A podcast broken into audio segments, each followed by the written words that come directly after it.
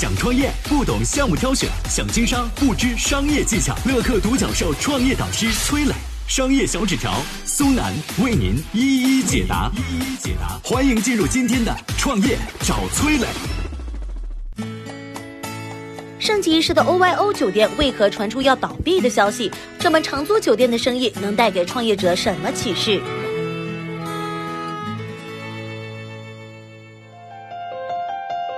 有请崔磊，有请崔磊。不知道大家有没有发现啊？最近几年，二房东这个生意非常火，上至高端共享办公、共享酒店，中至各种长租公寓，低至共享自习室都非常火。大家对这行的普遍认知，好像就是从房东那儿把房子租过来，简单装修一下，然后租出去另作他用。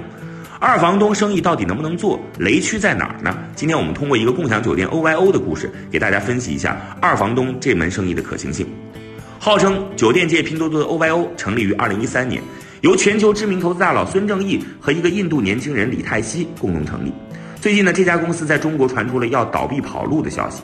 OYO 之前发展的有多好呢？短短六年间，在全球拥有五十一万间客房，全球酒店排名第八。二零一七年，OYO 估值十亿美金，前景是一片大好。李泰熙决定进入中国，这点呢也是得到了投资人孙正义的大力支持。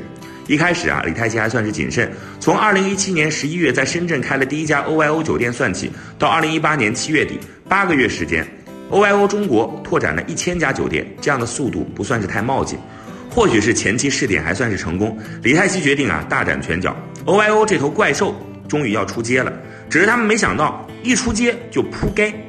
OYO 自己没有酒店，全都是加盟的。总部找到廉价的酒店，提供一部分的装修补贴，提供统一品牌的包装，比如说什么洗漱用品啊，带着 logo 的抱枕之类的。房间定价几十块钱左右，有时候为了搞活动，还会推出零元住房。OYO 总部则从交易额里边收取百分之三到百分之八的抽成，说白了，做的就是二房东的生意。OYO 一通操作猛如虎，实际情况呢，用户们纷纷反映，这大通铺般的睡眠体验实在不咋地，服务态度一般，酒店环境一般，唯一的优点可能也就是便宜了。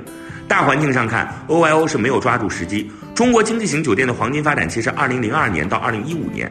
如今啊，国内消费升级浪潮正猛，汉庭如家都在忙着升级，向全季雅朵靠拢。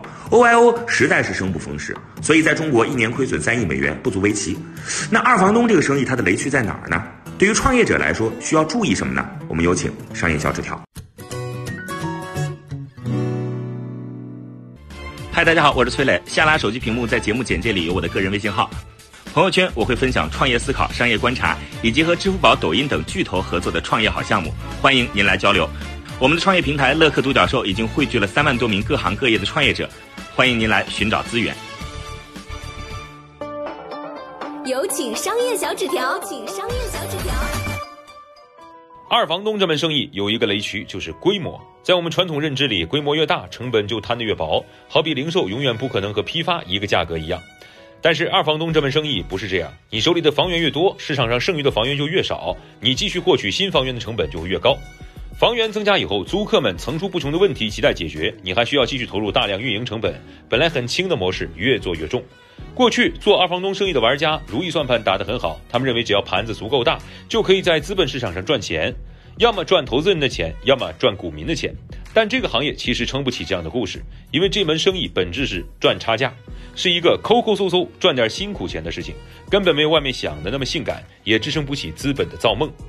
那么为什么大家都去做了？因为孙正义蹦出来投了 OYO，投了长租公寓自如，而且都是大手笔投资。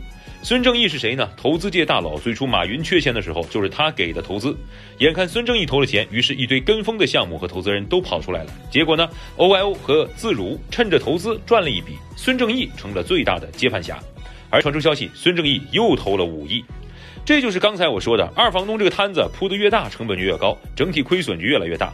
但是这门生意又很透明，规模、利用率、空置率、现金流、业务质量，都是摆在明面上的。你亏不亏，亏多少，别人扫一眼就能看破。所以你看，OYO 这个摊子有人接吗？现在没有，我估计以后不大可能会有。所以不明白孙正义到底是怎么想。所以生不逢时是 OYO 酒店的决策失误，但是二房东这门生意背后的短板，才是他真正要命的症结所在。我是崔磊，很多互联网公司啊都曾经邀请我去分享创业方面的课程，包括抖音、快手、百度、阿里、腾讯等等。我把主讲的内容呢整理成了一套音频课程，这套课程啊包含了创业怎么找合伙人。